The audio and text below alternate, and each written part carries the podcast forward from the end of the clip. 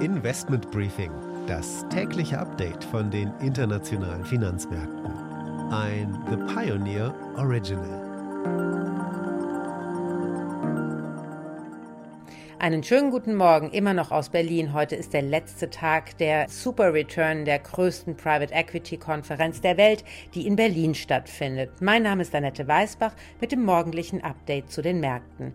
Die Stimmung ist weiterhin gut an den Aktienmärkten. Eine Woche mit neuen Rekordständen liegt hinter uns, satten Gewinnen bei den meisten Unternehmen und keinem Störfeuer, weder von den Notenbanken noch aus China. Und damit ein Blick auf die heutigen Themen.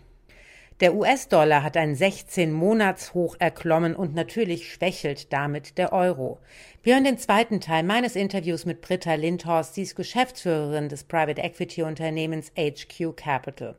Der Schweizer Spezialchemiekonzern Sika kauft die ehemalige BASF-Tochter MBCC Group, die Bauchemie herstellt. Und Annes Themen an der Wall Street sind einmal wieder Elon Musk und die Aktienreaktion von Beyond Meat. Die Aktie des Tages hier in Deutschland ist die Deutsche Telekom.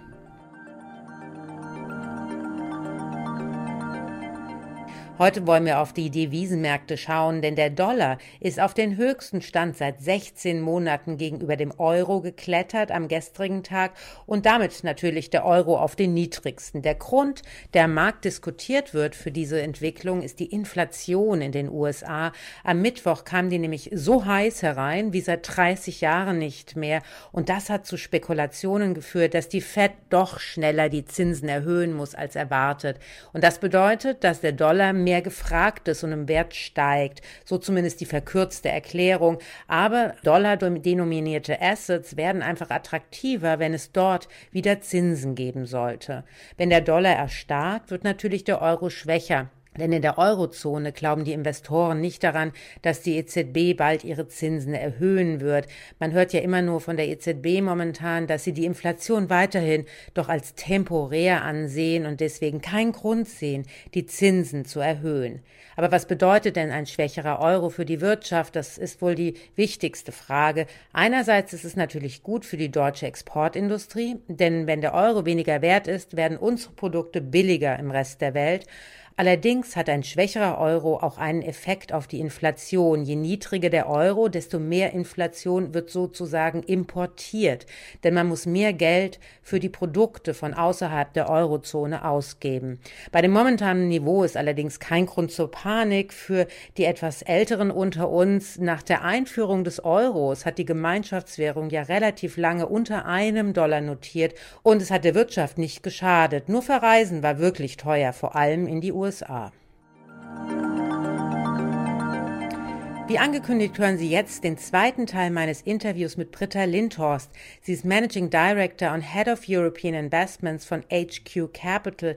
Es ist ein Unternehmen der Quant-Gruppe ansässig in Bad Homburg. Ich habe mit ihr anlässlich der Super Return gesprochen. Das ist das Branchentreffen der Private Equity Industrie, was einmal im Jahr in Berlin stattfindet.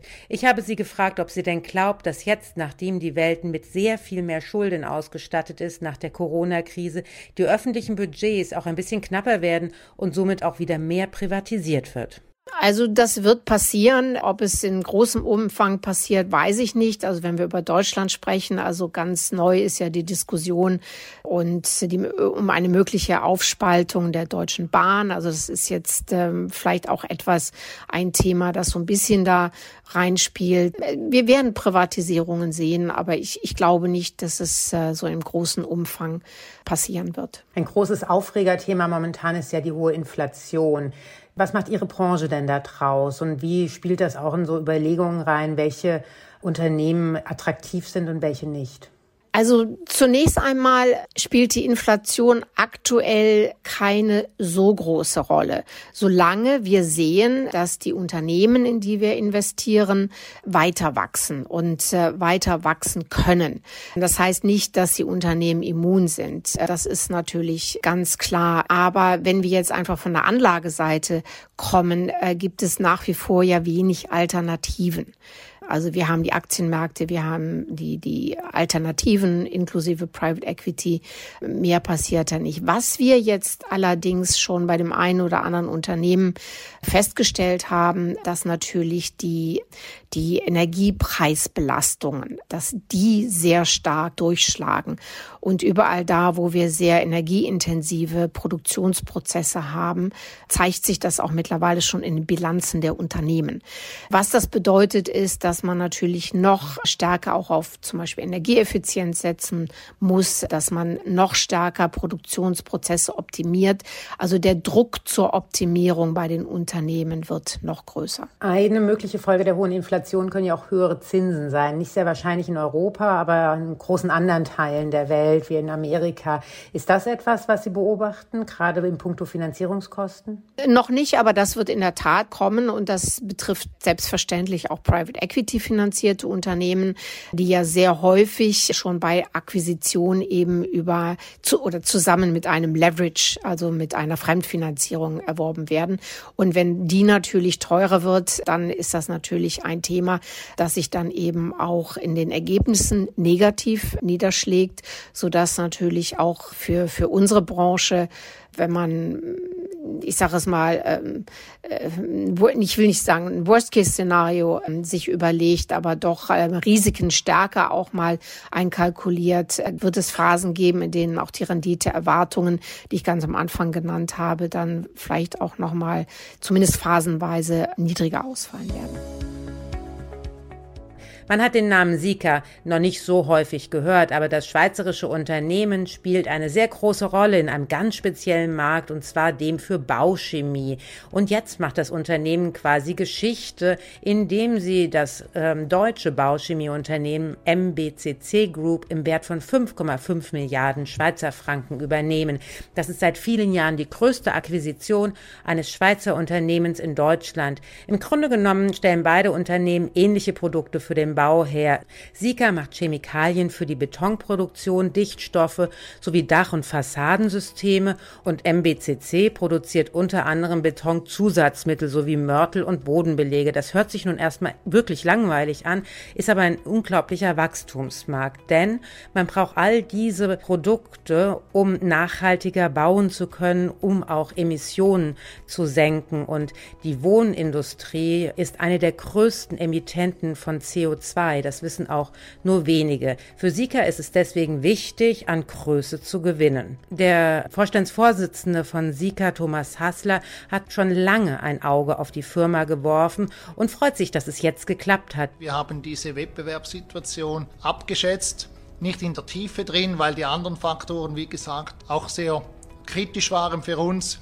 Heute haben wir natürlich sehr tief die Wettbewerbssituation angeschaut und festgestellt auch, dass es geht nicht nur darum, wer hat wie viel Marktanteil, sondern wie ist der Markt grundsätzlich, wie wettbewerbsfreundlich ist der Markt, wer sind die Teilnehmer da drin.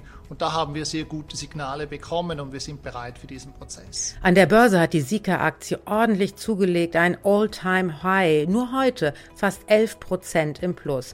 Und bei dem Private Equity House Lone Star, das MBCC verkauft hat, dürfte auch gefeiert werden. Die haben das Unternehmen nur 14 Monate gehalten und haben aber einen Gewinn von 2 Milliarden Euro gemacht. This is a five train. The next stop is Wall Street. Damit wollen wir zu Anne Schwed nach New York gehen. Anne, der Tesla-Chef hat ja einen Teil seiner Aktien verkauft. Hat er denn damit jetzt sein Versprechen eingelöst, sich an das Ergebnis der Twitter-Umfrage vom Wochenende zu halten? Naja, zumindest teilweise. Elon Musk hat seine Follower bei Twitter abstimmen lassen, ob er 10% seiner Tesla-Aktien verkaufen soll, angeblich um damit steuerpflichtig zu werden, weil es ja eine Debatte darüber gibt, dass die Superreichen keine Steuern auf nicht realisierte Gewinne zahlen. Er versprach, dass er sich an das Ergebnis der Umfrage halten wird, egal wie sie ausgeht, und eine Mehrheit hat dafür gestimmt. Jetzt hat er Aktien im Wert von 5 Milliarden Dollar verkauft. Das sind etwa 3 Prozent seiner Tesla-Anteile. Also wenn er sich wirklich an die Umfrage halten will, dann müsste er noch weitere Anteile verkaufen.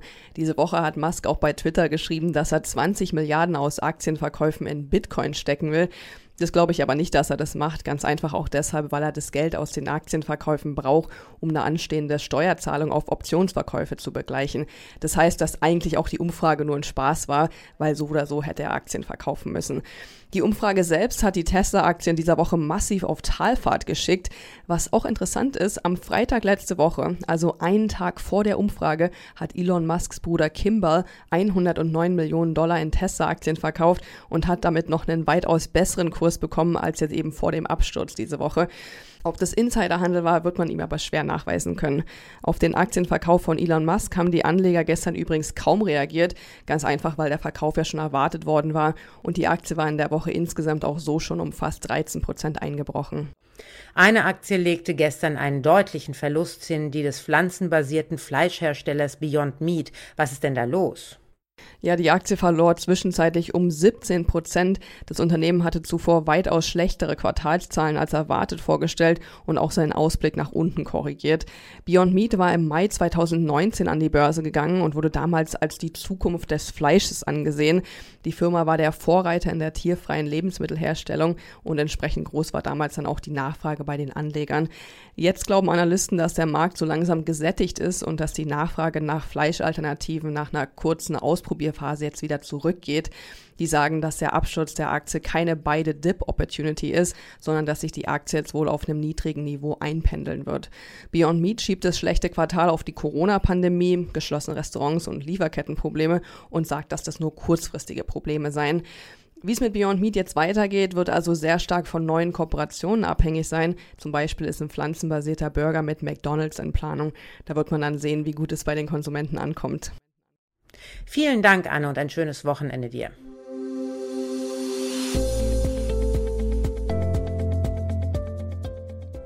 Und damit zur Aktie des Tages, die Deutsche Telekom. Wir haben ja schon von der wichtigen Tochter der Deutschen Telekom in den USA Zahlen bekommen.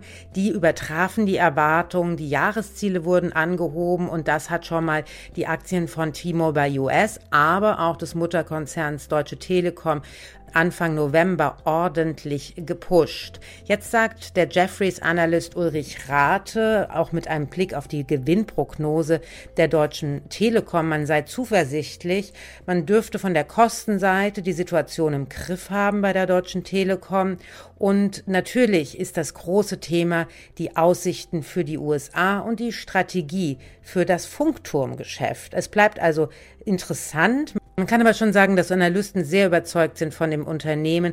Zehn Analysten raten sehr stark zum Kaufen, 13 nur zum Kaufen und zwei zum Halten. Und kein einziger Analyst rät, das Unternehmen zu verkaufen.